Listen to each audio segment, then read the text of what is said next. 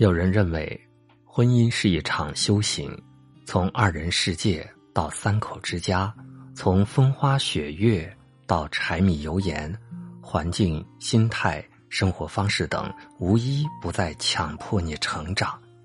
有人觉得，婚姻是一场豪赌，人心是善变的，选择一人从一而终，赌赢了美满幸福，赌输了满盘皆输。还有人说，婚姻是一场交易，很多人总是强调门当户对，摸索清楚自己的优势在哪里，掂量掂量对方有几斤几两，要看起来都不吃亏。这些都可以说是婚姻的形式，但是最好的婚姻关系不是搭伙过日子，而是余生皆是你。知乎上有一个热门的问题：最舒服的婚姻是什么样的？一个高赞回答分享了很多父母相处的小事，有一个片段让人记忆深刻。作为医生的妈妈要去西藏进行医疗活动，爸爸极力反对，因为妈妈患有心律不齐和哮喘的毛病。妈妈认为这次机会很有意义，非去不可。爸爸不放心她的身体。也舍不得媳妇儿去那么远的地方吃苦，死活不让。二人开始拉锯战。晚上，爸爸离家出走，雄赳赳，气昂昂。凌晨一点，妈妈卧室的灯还亮着。这是他们的老传统，无论爸爸饭局多晚，妈妈都会等他回来，给他一个拥抱。身为女儿的答主给爸爸发了条微信：“爹，你媳妇儿还没睡呢。”就为了等你，你知道他这几天多累吗？不到五分钟，人就回来了。按着时间和脚程，是在楼下溜达溜达，就算离家出走了。相爱容易，相处难，鸡毛蒜皮的事情多，实在是难免。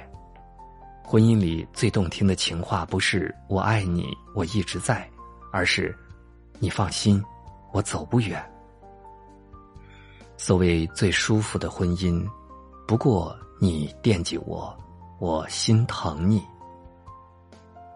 英国学者史密斯说：“婚姻就像一把剪刀，两片刀锋不可分离。虽然使用的方向相反，但是对介入其中的东西总是联合起来对付。世界上没有完全志趣相投、三观一致的两个人，结合在一起过日子。”不过是认命，不能是熬过去，不能是得过且过。父母爱情里，江德福和安杰的婚姻就令人玩味。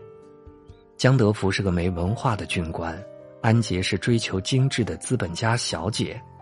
婚姻之初，两人矛盾重重，一地鸡毛。可是，在共同生活的日子里。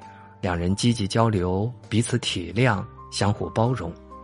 最后，江德福爱上了喝咖啡，安杰吃饭也开始吧唧嘴。江德福学会了吃西餐，安杰也接受用袖子擦嘴。岁月催人老，幸福真不少。两个人走近一点点，改变一点点。逐渐找到可以接受的平衡点，怎么会不幸福呢？所谓最长久的婚姻，不过你中有我，我中有你。不知道你是否听过一句话：夫妻能吃到一起，才能过到一起。